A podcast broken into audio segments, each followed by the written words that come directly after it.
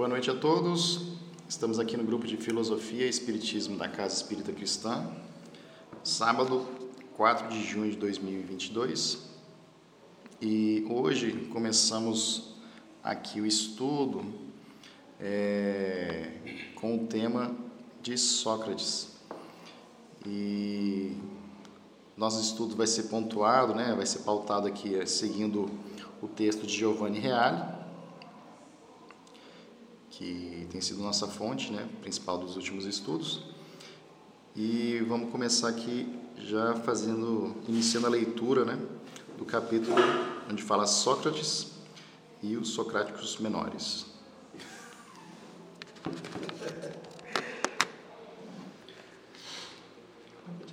Alguém quer se prontificar para a leitura? Edgar?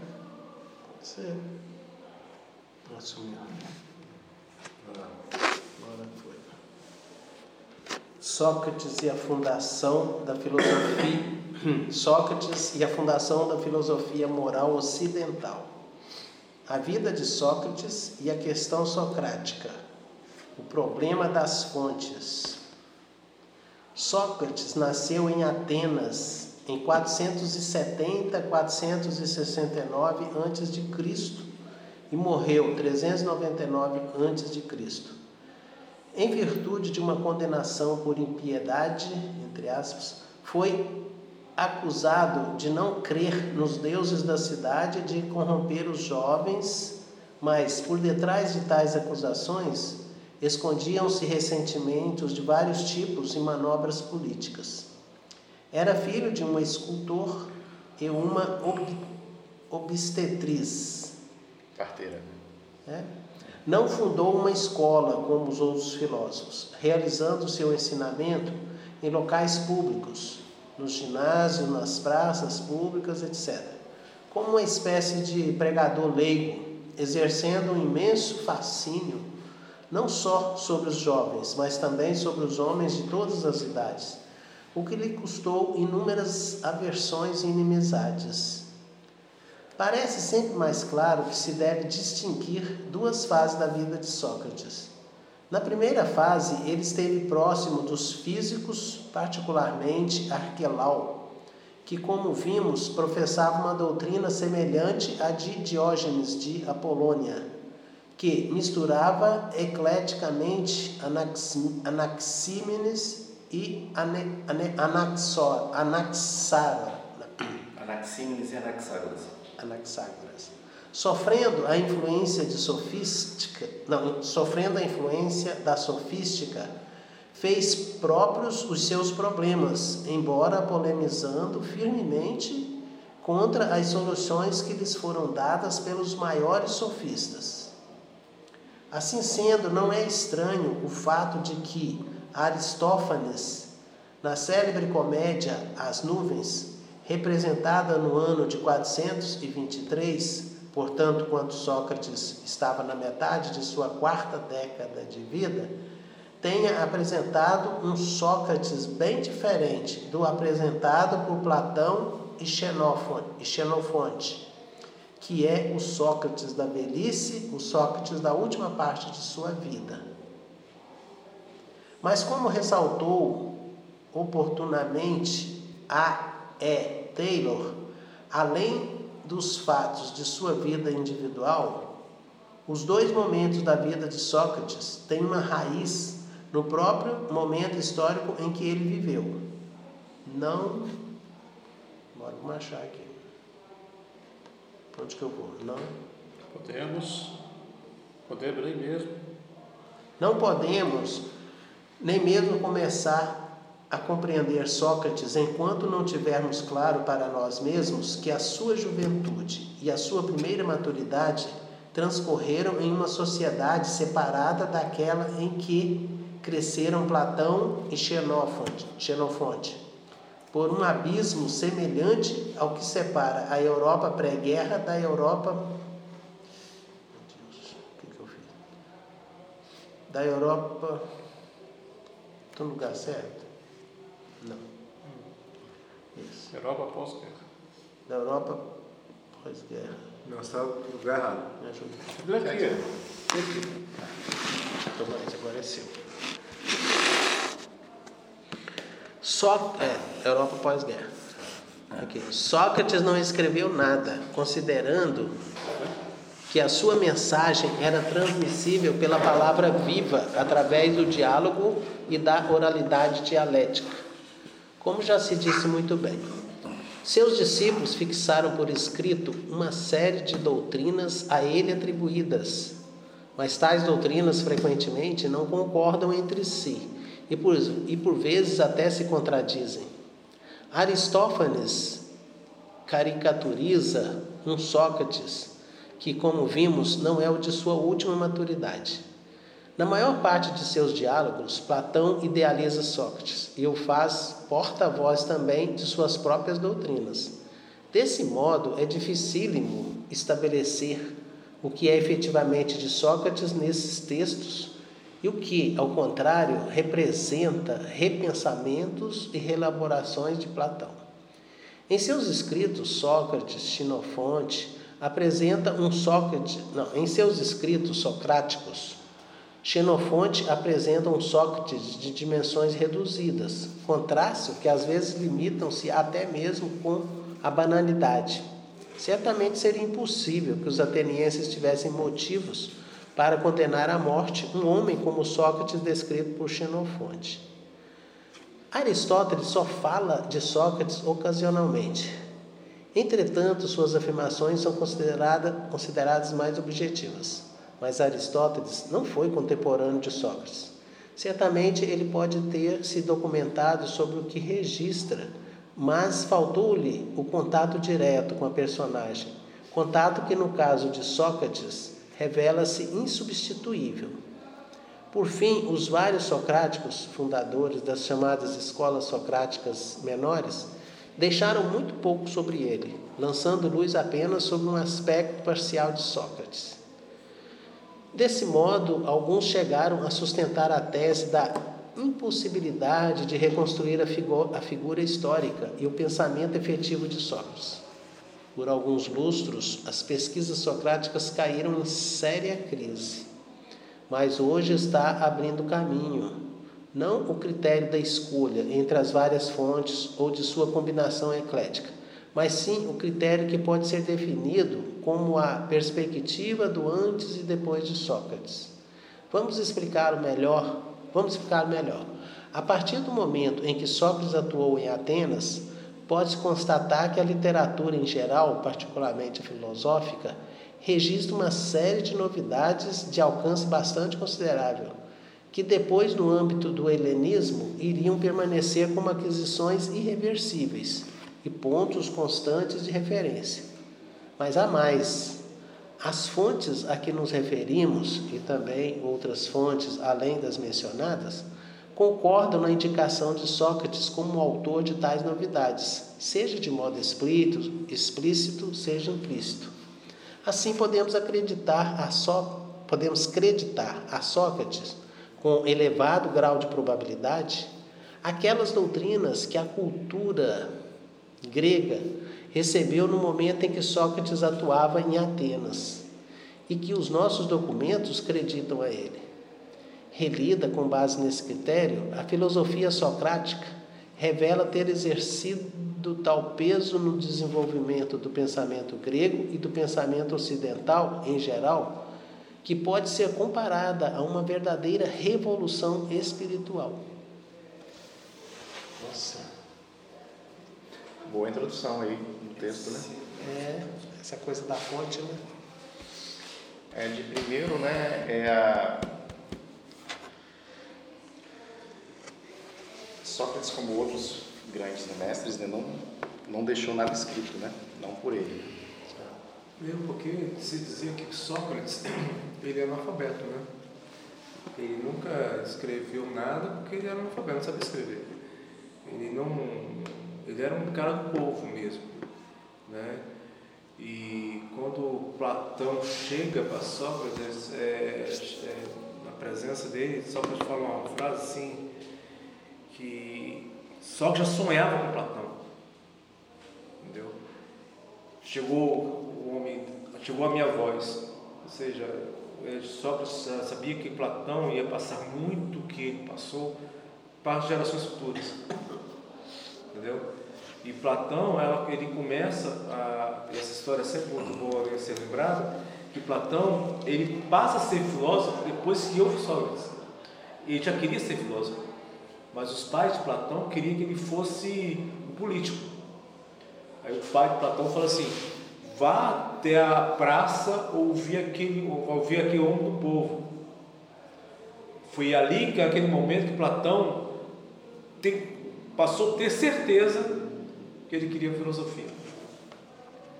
Ali a família dele, como diz a professora Helena Galfão, é ali que a família o perde para a filosofia.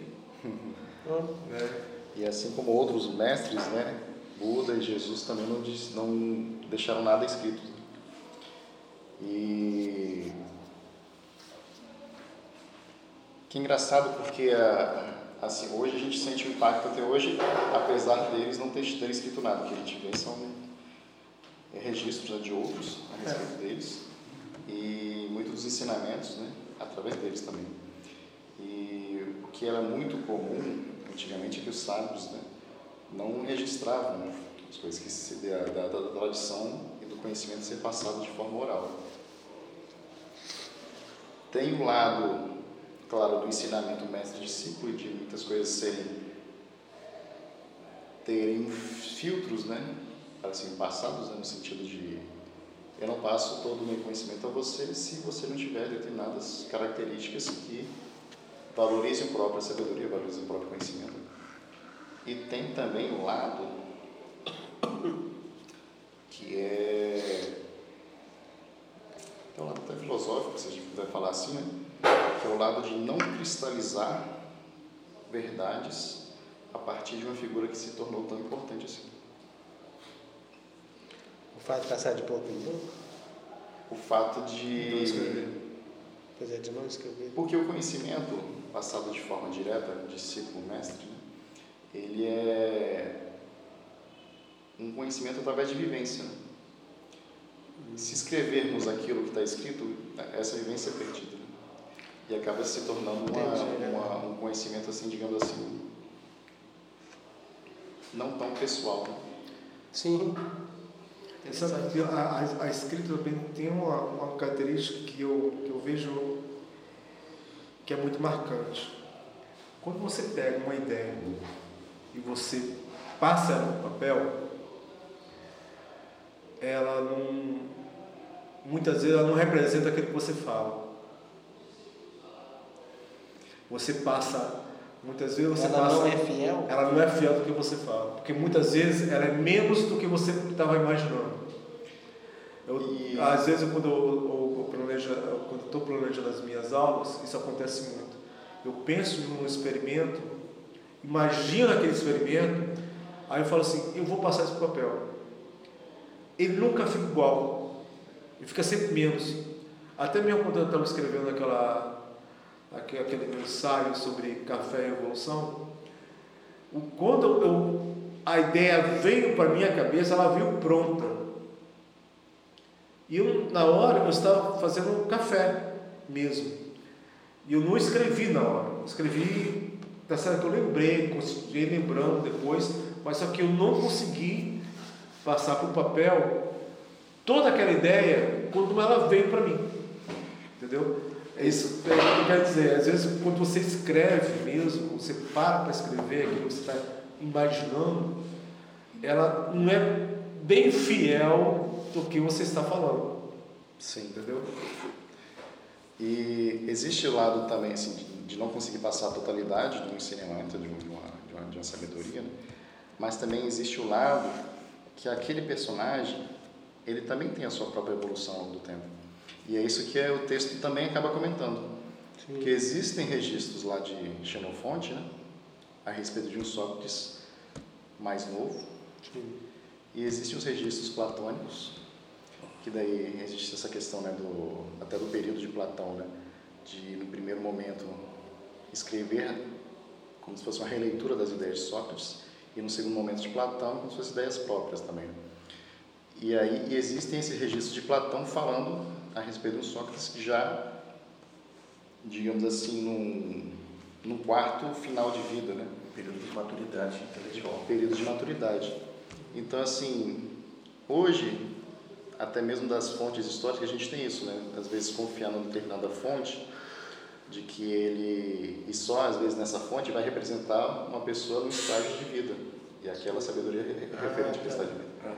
E pegar na outra fonte, vai representá-lo com um aspecto mais maduro. Então, então assim, acaba que quando você registra algo, na verdade, aí do lado, olhando do lado do conhecimento humano, está né, é, tá embutido ali um, um, conhecimento que é daquela pessoa, mas durante aquele período de vida dele.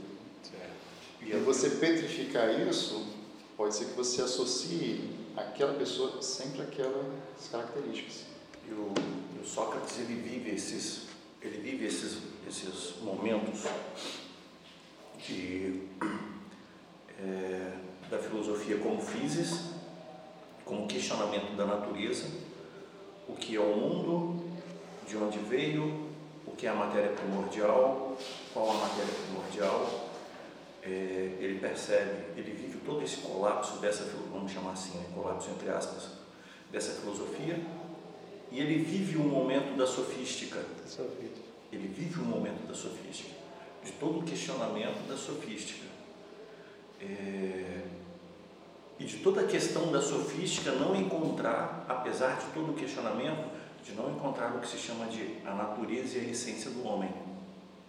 Então, todo esse momento dessa sociedade, as transformações que a sociedade, é, a sociedade grega foi sofrendo, e até mesmo a filosofia com isso tudo, ele vai vivendo isso aí.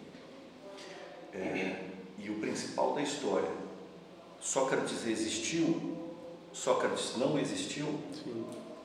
isso não importa. Qual a perspectiva? Um cara chamado Sócrates mudou a filosofia, os rumos da filosofia. O cara chamado Sócrates, se existiu ou não, ele consegue mudar toda uma perspectiva histórica e dar uma nova natureza à filosofia. Isso persiste até hoje. Entende a importância da, da, da história? É justamente isso que o, que o, que o autor acaba frisando, né? É. Como que era o momento antes e como era o momento depois né, daquela figura. É, foi um divisor né, de, de, Exatamente. Ele pensamento. Né? Mas isso é muito comum, justamente pelo fato da atuação dele, né, não deixar registros escritos por si só, que tem essas. Existe essa peculiaridade do lado da, da formação, né, da, do, da relação mais discípulo, e existe essa questão mais histórica, né, de, de tentar localizar ele em um determinado ponto do Sócrates histórico. Muito se fala também a respeito de outras personagens que não deixaram nada escrito, né, mas que são bases de religiões. Né? Será que realmente existiram ou não? Mas de, de, de fato, é de fato, o próprio Jesus antes e depois dele, algumas pessoas eu, questionam. É, e pergunta, será que Jesus sabia escrever? Não importa. Bom, não, mas, não, só estou perguntando. Não, eu estou perguntando assim porque muitos, como você estava falando no início, muitos é, sábios não deixaram nada escrito. Entendeu? Eu sei da história que eu, que eu já li que o Sócrates ele era analfabeto. Então, por isso, de repente, ele nunca deixou nada escrito e também nunca vi muita importância nisso. A, a pergunta que eu faço é que será que Jesus sabia escrever? Porque assim a gente nunca sabe. Não, não importa. Eu sei, eu sei. Eu, mas bem. quando ele quando ele está lá na praça e Isso, dando leva da pedra, ele fica escrevendo no chão, não fica? É. Aquela mulher. A mulher. A mulher foi acusada adulta. de adultério. Bom, ele estava rabiscando o chão. Podia estar desenhando. Podia estar desenhando ou escrevendo. É. Você sabe. A grande questão é que eu queria ser um analfabeto igual Sócrates. o analfabeto que o Cristo. Santo analfabetismo. Analfabeto, pai e mãe. Caramba. Então, mas esse sim. É também um aspecto, assim, realmente da gente de se questionar nesse né? sentido, né? parte, mas... Do que somos alfabetizados e do que somos analfabetizados. Ótimo. Qual o sentido do... Perfeito. Né?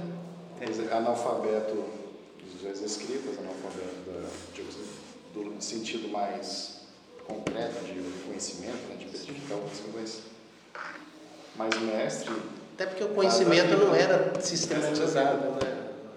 Mas, assim, mas assim, a grande questão, a grande questão que o, que o, que o, o, o André está levantando é aonde o nosso aprendizado, vamos chamar, é, o nosso aprendizado escolar nos conduz, nos conduz aos nossos questionamentos.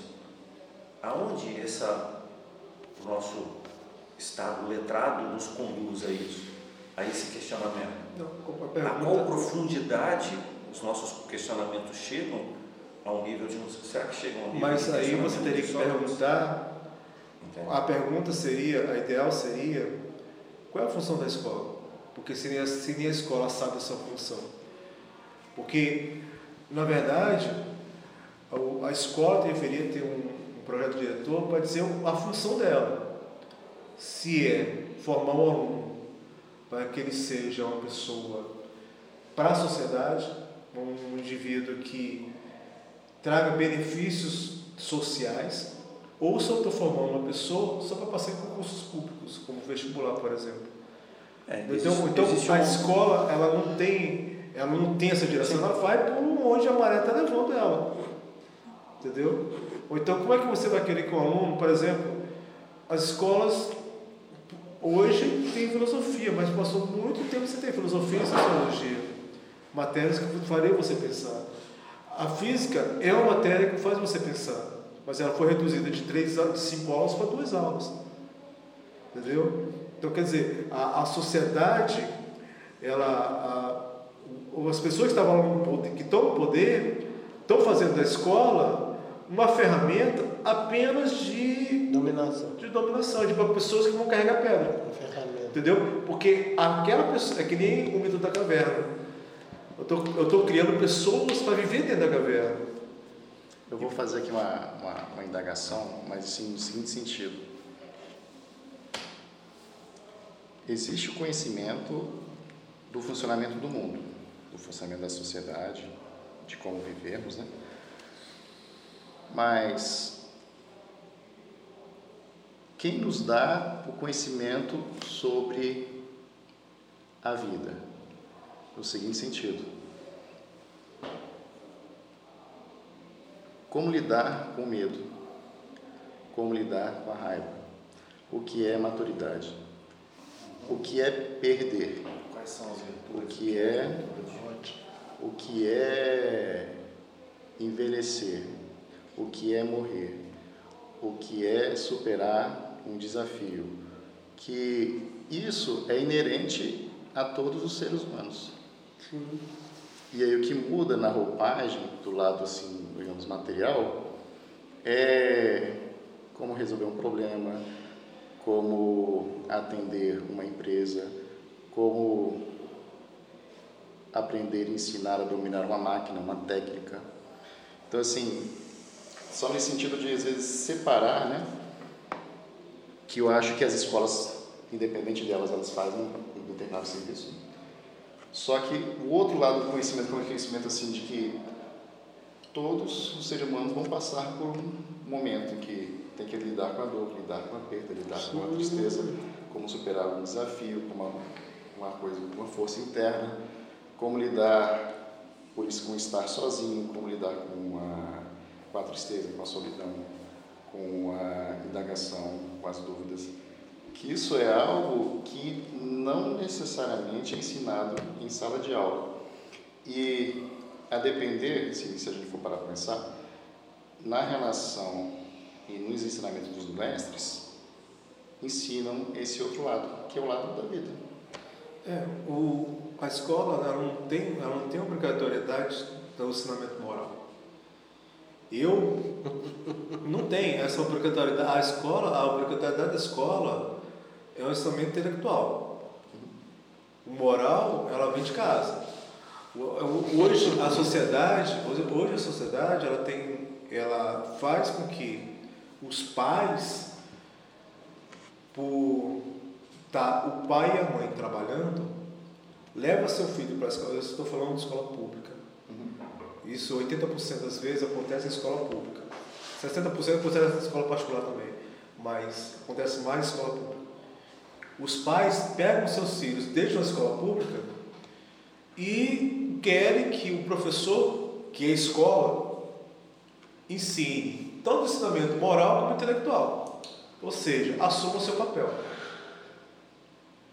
A escola não faz isso. O, o que acontece? O aluno vai procurar nos seus colegas escolares, sala, de escola, de turma de futebol, de voleibol, de dança, sei lá, o que for, essa, essa lacuna, encher essa lacuna. A lacuna moral. Eles procuram Entendeu? mesmo? O que não. Oi? Eles procuram mesmo? Procuro. Procuro. Procura Falo ter- sim, eu falo porque eu já dei aula em várias escolas, já eu, eu, eu paro para observar essas coisas. Eles se juntam em, em grupos e procuram essa, essa, preencher essa lacuna na vida deles. Quando é que os pais vão à escola? Quando? Final de ano. Seus filhos já estão quase aprovados. Ou quando acontece algum incidente dentro da escola. Estou levantando isso porque, Entendeu? assim, de um lado, a escola, ela- a gente sabe que ela tem um papel que é do lado de como viver e como se capacitar para esse conhecimento. Sim. E quem que fica a cargo do outro lado desse conhecimento? Não são seus colegas de escola. Infelizmente. O professor está em sala de Não, aula. não, estou falando da Não, da não, sala. compreensão. Eu, eu entendi essa pergunta. Eu entendi. Eu estou respondendo assim porque eu já, é uma coisa que eu já vi muito em sala de aula. Teve uma vez que uma professora chegou em sala de aula, chegou na sala dos professores, e ela falou bem assim, eu não, ela estava dando aula para a turma de ensino fundamental 2. Eu não aguento mais esses meus alunos. Aí estava eu e mais uma outra professora na sala. Aí como ela falou alto, eu tive o direito de responder. De responder. Falei bem assim, professora, me fala uma coisa. Alguém chegou na sua casa, botou a arma na sua cabeça e falou que você vai ser professora? Isso foi uma escolha sua. Nós temos responsabilidade pelas nossas escolhas. Agora, o que vai acontecer depois que eu escolher vai depender das minhas atitudes.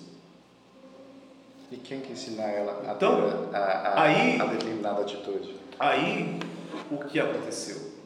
Uma semana depois, essa professora levou um tiro. De Dentro aluna- de sala? Dentro de sala de aula. Nossa. Entende?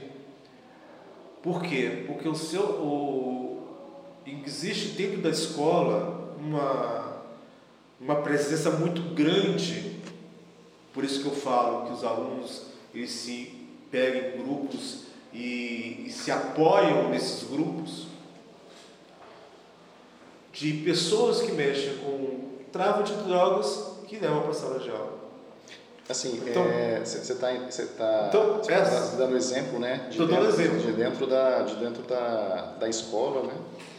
E de como esses outros valores, né, que eu estou entendendo aqui como valores, né, separando Sim. esse conhecimento da vida, né, acaba sendo disseminado dentro da escola como um suporte, né?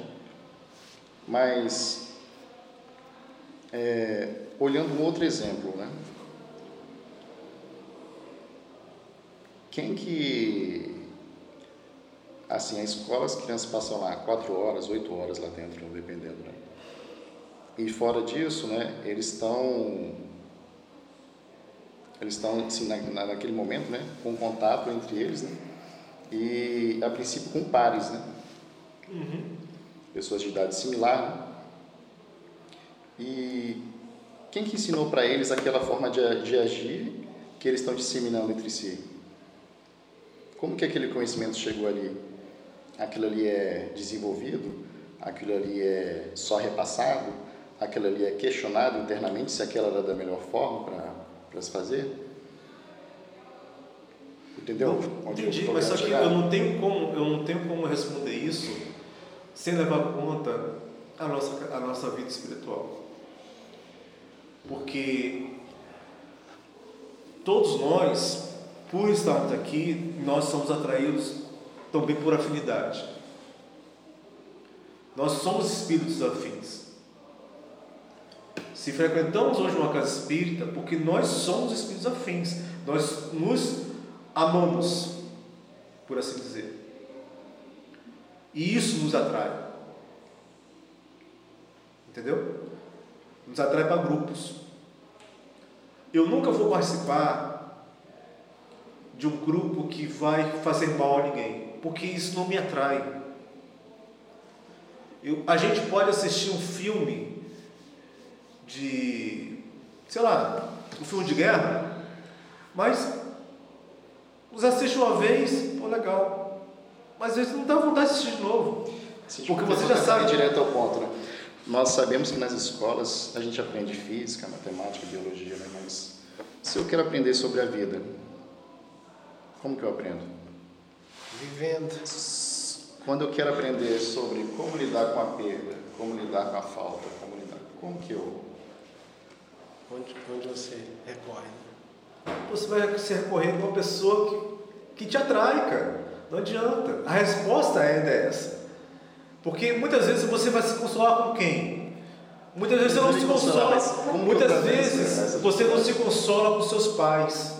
Mas aí você só está pensando na perda. Ele Não. está falando de várias. Não, não estou falando só da perda. A, a perda é um exemplo. Você não precisa se Você- consolar. Se você tiver, Não. se você tiver um ataque de ira, Sim. de raiva, Sim, você não vai se consolar.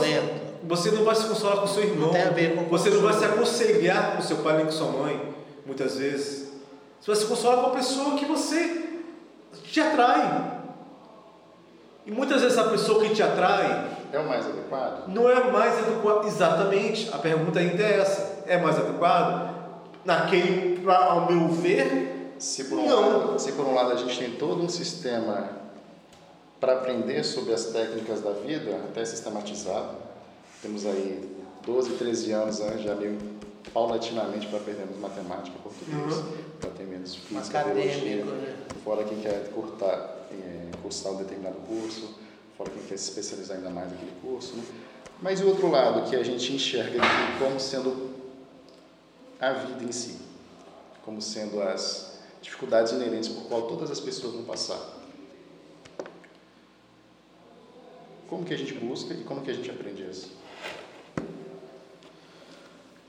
Porque assim, se um lado a gente está enxergando como, cara, isso aqui é importantíssimo, isso aqui é passageiro, isso aqui, Não, E, e às vezes as duas coisas têm que estar juntas, porque você vai precisar disso num trabalho, Sim. você vai precisar disso num trabalho, você vai precisar na empresa, você vai precisar na família, e você não sabe nem sequer lidar com esse lado diz respeito ao pessoal. É, a gente vê é, sendo criado um grupo de apoio de pessoas que passaram por dificuldades extremas, tipo assim, uma mãe que perdeu uma criança por câncer, né? Então, ela cria um grupo de apoio a mães que também têm crianças com problema similar ao que ela, ao que ela conseguiu superar, né? Então, ela consegue passar nesse grupo de apoio todo o aprendizado que ela teve na, naquela experiência. Então, assim, esses grupos de apoio de pessoas que viveram e superaram de forma valorosa é, experiências assim, traumáticas, acabam criando um grupo de apoio Agora- onde as pessoas podem aprender com, com como foi a, a superação que ela teve. Lógico que isso não é uma fórmula matemática que, se, que serve exatamente para todo mundo, mas cada um tem seu próprio Assim, mecanismo de superação. O questionamento do André assim, acho que é, é- é- é muito interessante, porque é, todo, esse, todo o aspecto existencial, físico, material, isso é suprido. tá? Hoje, hoje as escolas, é, escola, antigamente eram as escolas técnicas que proporcionavam os profissionais para o mercado, as universidades que proporcionam, então tudo isso é suprido. Mas tem um aspecto do ser humano que não é, e que é justamente essencial. E isso às vezes não se importa e nem sequer se dá conta que isso existe, né? Entende? É, que é todo esse aspecto que eu acho que é até mais essencial ainda do que a própria. Não sei nem se dá para você colocar dessa forma, mas, é, mas é, ele é extremamente essencial no ser humano, é extremo, e Sócrates aborda isso Né? Sócrates aborda quando ele justamente, é, quando as pessoas, quando ele justamente chegava nos especialistas e questionava justamente sobre aquilo que o cara conhecia. Ele provava que o cara não conhecia. Ele provava que o cara não conhecia. Perguntava, perguntou para o general o que é a coragem e continuava perguntando o que é o amor, o que é a virtude, né? o que é isso, o que é aquilo. Então tem um aspecto do ser, tem um aspecto do ser humano que isso não é abordado. A ciência lida com um, mas esse aspecto do ser que não é abordado, muito mais profundo. Mas você, você Será queria que chegar essas- esse, esse lado, justamente pelo fato da gente não não enxergar ou deixar um pouco mais de lado, não é isso que está no nosso automático? A forma como isso aqui age em cima do, do lado material, né? Se eu encaro as coisas como deveriam ser, com coragem, com medo, com raiva, com e isso, tá, isso aqui que, que, que é o lado automático, digamos assim, né, da, da vida, né? E aí que, eu- que eu acho engraçado, né, assim, cada pessoa é, é diferente, né? Mas ao mesmo tempo que nos dez primeiros anos, né, de um lado a escola ela é, vai passar por todas as matérias, por todas as pessoas, e do outro lado a gente entende que a gente tem que lidar com dor, com perda, com envelhecimento, com morte. Isso aqui, apesar de ser único para todo mundo, a gente entende como sendo uma solução única para cada. Porque as pessoas não são iguais. Por isso que a gente se, a gente se aproxima por afinização.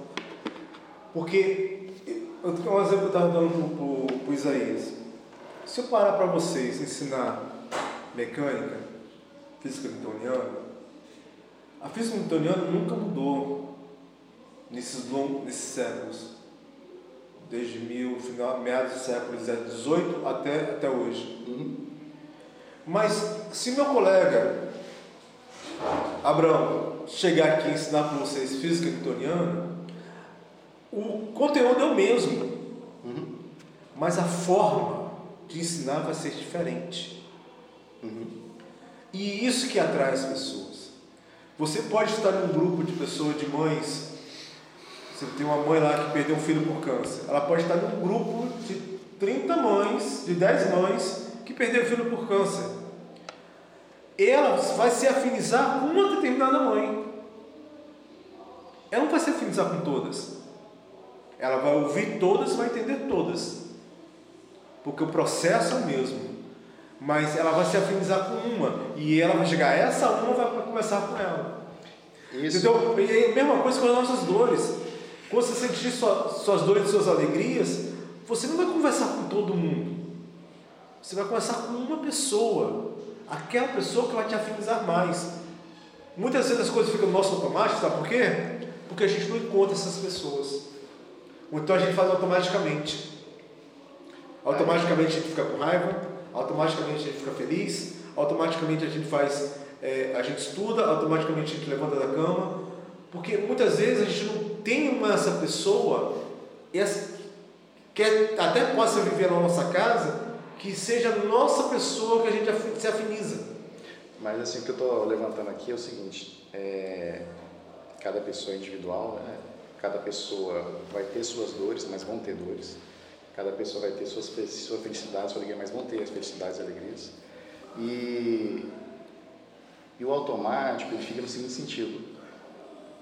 Normalmente, este aprendizado só ocorre pela dor.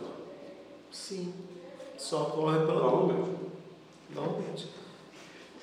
E quando que a gente consegue aprender pelo amor, A pergunta de Mas- forma Por antecipada? que, que você está falando só pela dor? Isso, isso não é apologia à dor. Não. Porque, Não, não, não. é- A dor é o elemento de consciência, mas assim. vem cá, eu vou te E- perguntar e- uma coisa. Por que, que eu estou falando isso aqui? Porque a relação mestre-discípulo de antigamente, ela, ela tinha esse intuito de ensinar esse lado da vida que não é ensinado na escola. O mestre, né?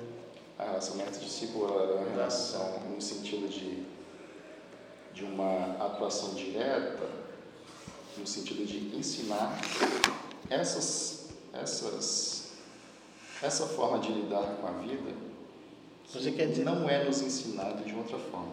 E nesse sentido, realmente, é assim, um, um aprendizado individual, porque o momento de aprendizado daquela pessoa vai ser diferente das outras pessoas. Então é como se fosse uma, uma aceleração onde eu não preciso passar, ou pelo menos assim, passar muito tempo naquela dor para aprender algo. A Eu posso me antecipar e saber, todos morrem, Sim. mas quando minha filha morrer antes de mim, será que eu vou sentir tanto quanto isso? O, Quando a gente traz para perto né, essas coisas. né? Então, ou vou deixar aquilo ali me pegar desprevenido, me pegar despreparado. você consegue viver Quem que vida? ensina isso? É, Você consegue viver a vida do seu, da sua filha? Não, não consegue. As experiências que você teve, que sua filha também um dia vai ter, você consegue passar para ela o que você sentiu quando você estava passando por ela? Com a sua filha? Você acha que você vai conseguir? Quando ela tiver uma idade já para compreender? Tem ensinamentos para passar para ela.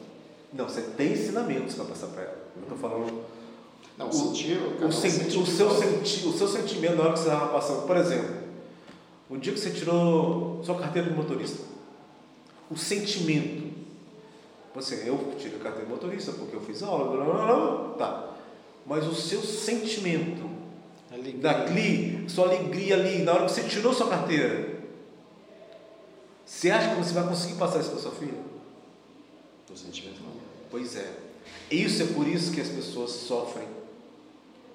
Porque a gente não consegue viver a vida dos nossos filhos. Ou então é necessário, Mas o que, que é necessário, orientar eles? é nessa, é, Porque, porque, olha lá, o carteira de motorista é o lado do aprendizado do lado sim, não, não, não, Ela tô perseguir falando- o que ela quer na vida. Sim, eu estou falando do lado emocional. Não estou não tô, não tô levando por conta do material.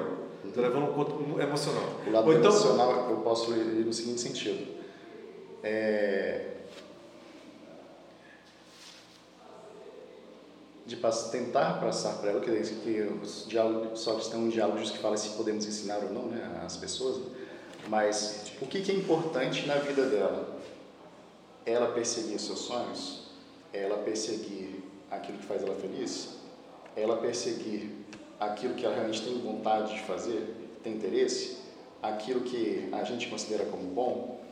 Como ensinar ela, ou pelo menos prepará-la né, para um momento de dor, que as coisas podem não ser como ela, ela espera, momentos de frustração?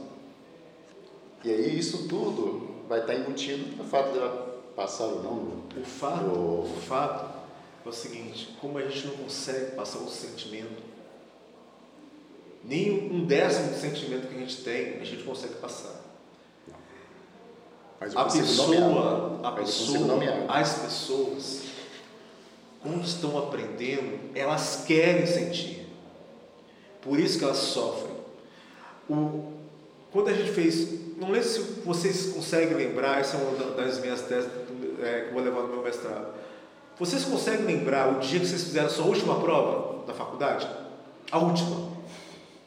Eu consigo lembrar o último dia de faculdade. O último dia. Mas você consegue lembrar o último dia que você falou assim: essa foi, acabei de fazer, passei, me formei. Foi aqui que eu me formei. O momento, entendeu? Isso aí a gente não consegue.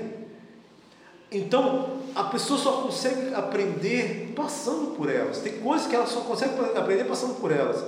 Tá certo que tem, tem, tem situações que ela não precisa passar para aprender. A observação basta. Mas tem situações que ela precisa passar. O máximo que a gente concordo- pode fazer. Concordo no sentido de o que cada máximo- um tem seu aprendizado. Exatamente. O, Mas eu, eu o máximo mas, que eu na, mas na, na função que a gente está exercendo, é, o que eu posso orientá-la é no sentido, conclua aquilo que você começou. Sim, o que eu posso fazer é colocar almofadas do lado. Colocar almofadas seria. Pensa bem. É isso mesmo que você quer? Você está fazendo pro lado, você acha que você está fazendo pro lado certo? Ou seja, eu estou colocando fase porque eu já sei, o- eu já criei o caminho, sei como é, o- como é que é o caminho. E você Mas- quer ajudar no sentido de não passar pelas, pelas Pelas dores. dores. Entendeu? Mas, como é um momento de aprendizado dela, ou deles, eles vão acabar passando. Porque vai falar, ah, porque nós somos assim. Ah, fulano errou porque ele era fraco. Eu sou preparado. Eu sou mais forte. Eu vou passar por isso. Aí acontece. Aí a pessoa sofre. Porque ela, o orgulho faz com que ela não observe os erros. Eu tenho um aluno lá do Ceará que ele mandou para mim um, um- um trabalho que ele está fazendo. Falou assim: meu amigo, isso aí é impossível de se fazer. Eu vou te mostrar como- é impossível de se fazer. Não, mas se eu. É só uma hipótese, mas se eu fizer assim. Amigo, hipótese na física, o se não funciona. Ou funciona ou não funciona. O se. co- Como lidamos Então, com a morte? A, a morte, você consegue falar da morte sem, sem ter sentido uma morte de perto? Hoje eu sei o que é morte porque eu senti uma morte de perto. Meu pai morreu. E eu acompanhei esse processo de desencarne dele. Então, você falar da morte quando se acompanha um processo de desencarne é uma coisa. Você concorda que todos vão passar por essa fase? Vamos, claro que sim. E ter Mas um só- mínimo de conhecimento a respeito desse processo não ajuda a pessoa a passar melhor por aquilo? Com certeza que ajuda. Ajudar ajuda, mas depende de Como cada que a gente aprende e ensina isso? Saber o que é bom para a pessoa. Mas isso depende de cada pessoa. Então, mas, mas todo mundo vai passar por isso. Vai, todo mundo vai passar por isso, mas depende de cada pessoa. É que, é que a Então, resposta sei porque- depende de cada pessoa. Depende de cada pessoa. Porque olha só, Mas se todo mundo vai passar por isso, deve ter uma melhor forma de lidar com isso. atenção, eu, eu acompanhei a morte Ou do meu depende de cada pessoa. Olha só. no seguinte sentido. Eu, indivíduo, vou lidar com a morte em algum momento da minha vida. Com o próximo, eu já lidei, enfim. Mas, eu, indivíduo, eu posso me preparar melhor daquilo ali? Eu acompanhei a morte do meu pai durante esses últimos anos, praticamente todo- todos os dias. A Eu morte é sei. surpresa? Eu sei que eu fiz todo o possível para que houvesse união entre eu e ele, entre nós quatro. Não foi possível. Tem pessoas que acompanham a morte de longe e quando a pessoa morre, ela se culpa por não ter feito nada para remediar uma situação ruim. A morte era Então- algo, é, é algo inédito? Ou, ou então, É porque assim, eu estou falando isso porque vão existir formas diferentes de lidar com a morte. Cada indivíduo lida de forma diferente com a morte. Só que todos vão lidar com a morte. sim, Existem formas da gente se preparar para lidar melhor com a morte? Você acha? Tem. Tem. Isso é ensinado para quem e por quem? Olha, o professor me perguntou uma vez, Isso assim, eu tô falando, não é ensinado. olha só, um professor um dia me Vai É isso que eu estou falando, não é ensinado. Em lugar nenhum. um dia, Então, é aí que está. um dia um A professor filosofia trata desses temas, então é uma forma de preparação. Um dia a um professor me perguntou uma coisa assim, Tomás, conta que você, como é que você sabe que você aprendeu? Eu disse, professor, eu sei quando eu eu pego as equações lá, as teorias, jogo lá e resolvo. É, não. Não é isso. Você não aprende assim. Você aprende quando você pega tudo, todo o seu conhecimento e resolve aquilo. E analisa aquele problema e você consegue resolver. Todo o seu conhecimento. Não é só seu conhecimento em física, não é só em matemática, nada disso não. Então, como é que se aprende? Eu te falo, a gente aprende a partir do momento que eu tenho conhecimento sobre o assunto, sobre todos os assuntos, porque é tudo que vai fazer com que eu tenha uma coisa chamada de moral. Aí vem a moral espiritual. Quando Kardec traz todas aquelas perguntas É assim, que hoje são mil tantas perguntas da doutrina. mas assim, eu sei onde aprender matemática. Sim, eu sei. Eu sei onde aprender Beleza, mas aprender ma- mas, Mas onde aprender esses itens que são da vida de todo mundo? Como, lidar com a frustração, por exemplo? Como é que eu lido? Onde, onde é que tem isso, esse aprendizado? Né? Lidar com perda, lidar com ganho, né? com Mas- tristeza. Por exemplo, o Espiritismo, como outras religiões, propõe. Propõe, não? Ensinar, é, a partir do momento que você for uma pessoa evangelizada, você lidaria com isso, não com mais maturidade, não? Eu posso falar Porque- claramente. Ninguém na minha família me ensinou sobre morte. Posso falar que eles me ensinaram a me ajudaram a andar. Mas a doutrina espírita não te ensina, não? A doutrina espírita te ensina, não? A doutrina espírita, ela, sim, me ajuda. Não, te ajuda ou te ensina? Ela me ajuda. Ela te esclarece. ajuda, te ajuda através de quê? Não te ajuda como? Não, eu estou falando assim, o, o- a filosofia e, e a religião, elas são pontos para a gente ter, ter esse conhecimento. A religião é, é uma filosofia. Então, Como que a gente trata com a morte? eu não tenho como. A, a religião pode me dar algumas, algumas, alguns itens a de respostas, pode me dar assim, ah, a morte é algo natural, você vai viver daqui a pouco. Né? Você vai- Uma coisa que eu A sempre grande, luto contra. a grande questão é que, fora da filosofia, a única forma de olhar isso é religião. Perceberam? Uma coisa. Uma Fora da coisa- filosofia, a única forma de eu abordar todos esses temas, nem todos esses temas ou algum desses temas, é a religião. O que eu estou falando assim, é o seguinte, que, por um lado, a gente tem uma série de respostas para o mundo físico, inclusive isso é sistematizado, a gente está falando hoje, isso está sistematizado, Sim. posso buscar resposta para Mas, do outro lado, isso não é Não tem sistema nenhum. não tem sistema e, e a gente, inclusive a gente diz, é, é comum a gente falar, não, é cada um é cada um, né? A gente não olha aí como, a, como algo, às vezes, que a gente pode discutir, né? Uma perda, normalmente a gente acaba, nesses momentos, né, atuando com pares, né? Que às vezes pode estar tendo a mesma situação, ou que já passaram por situações similares, né? Mas se eu, se eu quiser saber um pouco mais a como lidar melhor com a morte, onde que eu procuro?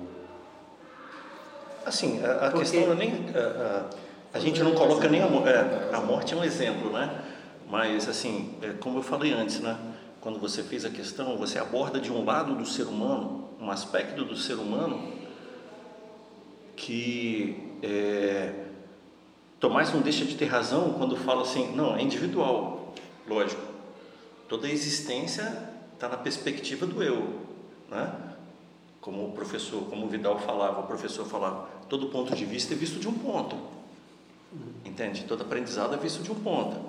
Mas assim, existe esse aspecto geral no ser humano, existe esse aspecto geral no ser humano que quando eu não trato da filosofia, eu tenho a religião. Eu só fico jogando para esses dois lados. Filosofia religião, filosofia religião. Entende? E não é abordado de uma forma existencial, prática. Eu Não. sei, mas, Simplesmente mas, mas, por exemplo, o Espiritismo tem um aspecto filosófico. Ciências, filosofia e religião. Esse aspecto filosófico não ajuda a gente? Fica ainda entre religião e Uma coisa que filosofia. eu sempre. Eu, eu vou voltar assim, alguns dias antes, que eu sempre fui contra a esses filósofos, muitos desses, é porque a gente trata as coisas como se fosse tudo agora. Eu tenho que entender tudo nessa vida. Eu tenho que entender tudo neste momento. Não, um dia eu falava assim que os espíritos falavam assim, Ah, não, vai. O, os hospitais no mundo material vão ser assim. Ou então vai ser assim quando?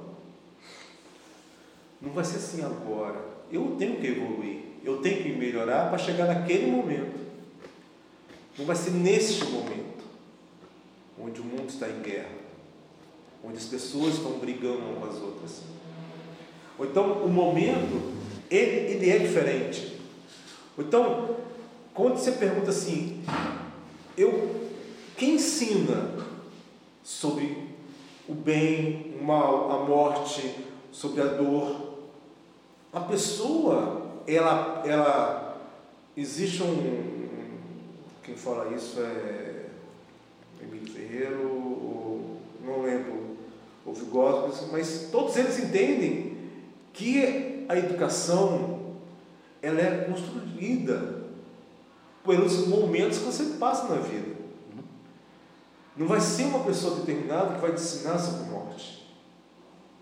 Um momento você vai observar, um momento você vai passar na rua você vai ver uma pessoa morta, outro momento você vai ouvir na televisão, e outro momento você vai viver. Essa soma de momentos que você tem vai lhe dar o seu ensinamento.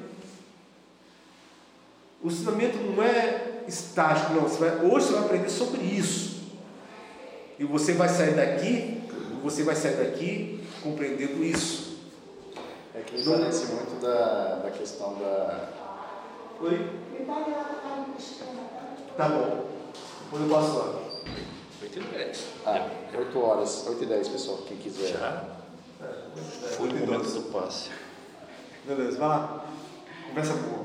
É, eu, ia, eu ia finalizar no, justamente no seguinte sentido, né, que era, ao mesmo tempo que temos de ver de um lado, né, aprendendo as técnicas, né, e do outro lado, que é do lado um pouco mais espiritual, nos, nos fala a respeito de reforma íntima, que eu acho que está mais ligado para o outro lado. E, efetivamente, como que... Mas e o engraçado é que, ah, justamente aqui a, a, a, na sequência da leitura, a descoberta da essência do homem, o homem é sua psique, que é, que é, o próximo tópico. Né? Exatamente, é o próximo tópico. Achei, vocês estavam falando, eu peguei um pouquinho e continuei a ler. Cara, isso é muito interessante. Sócrates aborda isso do aspecto filosófico existencial, prático, vida, cidade, existência, homem vivendo. Cara, isso é muito legal. Quer dizer, a resposta tem. Não, e acho assim, olhando sobre o aspecto que o homem é alma, mas assim, é, você viu o conceito de alma que ele colocou? Não, não É muito legal. Alma, alma no sentido do aspecto racional. Uhum. E isso se perpetua até hoje, né? É alma no sentido racional, da alma do, no seu sentido racional. Então, assim, é, ele buscou a ciência, buscou a ciência, não se satisfez muito com isso, com os naturalistas. Anaximandro, Anaxágoras. E aí ele percebe justamente esse aspecto do homem, esse aspecto do homem que precisa ser conhecido, mas que também é existencial. Coragem, medo, preguiça e, todas as todas as questões, as virtudes. O que é um homem virtuoso? Para os sofistas, o homem virtuoso era aquele que con, conseguia convencer melhor o outro é? Para os sofistas. Para os sofistas, que conseguia, aquele que tinha mais capacidade de convencimento é o homem mais virtuoso. Para Sócrates não é. É uma outra concepção de virtude, é uma outra abordagem a esse lado que precisa ser conhecido, mas que mais do que nunca precisa ser, saber ser vivido, né? Isso é que é legal, essa é que é a história. São os pontos de vistas, né? Para o sofista, a, a a moral era utilitária. Não é isso? Para Protágoras, a moral não era utilitária? O útil é o melhor? Sim. Exatamente. Para Sócrates, não. não é? Já entra num outro aspecto no, no, da, da questão moral, né? E que ele vai falar literalmente aí. Cara, o que importa não são as riquezas, o que importa é a alma do homem. É conhecendo e trabalhando a alma do homem, a sua razão, o seu conhecimento, as suas virtudes é que vêm as riquezas. Agora, o que, que ele chama de riqueza? Né? É, tem que saber como que ele Exatamente. Mas você pode, né, da certa forma, você também lembra o Cristo, né? Como o Cristo fala, né? É, com lá enriquece no céu, porque lá não- ninguém rouba, ninguém não, não enferruja, não, sabe? Então, quer dizer, Exatamente. Então, assim, esse aspecto que o, que o que esse questionamento do André foi fenomenal essa, essa conversa, né? Esse aspecto. É possível abordar? Sim, é possível abordar. Fora da religião? Sim, fora da religião. Vão existir laços? Sim, vão existir laços. Agora, é possível abordar e é possível trabalhar. A gente se importa com isso? Não. A gente vai no automático. A gente vai no automático. A gente vai no que, no que, no que a gente viu a nossa família fazer, no que a gente viu não sei quem fazer, todo o aspecto cultural que a gente introjeta, toda a nossa, a nossa herança também. E a gente não se importa com isso. E nem sequer a gente questiona isso. A gente simplesmente vive. Aí quando a gente toma porrada com a dor, a gente fala, opa, eu preciso pensar nisso. É só quando a gente toma porrada que a gente começa a se perguntar, ah é, como é que eu lido com isso? Ah é, como é que isso acontece? Ah é, como é que é isso? Como é que é assim? E é isso, pessoal. Finalizamos aí o estudo de sábado, começando com Sócrates. Boa noite a todos. Continuamos sábado que vem. Abraço.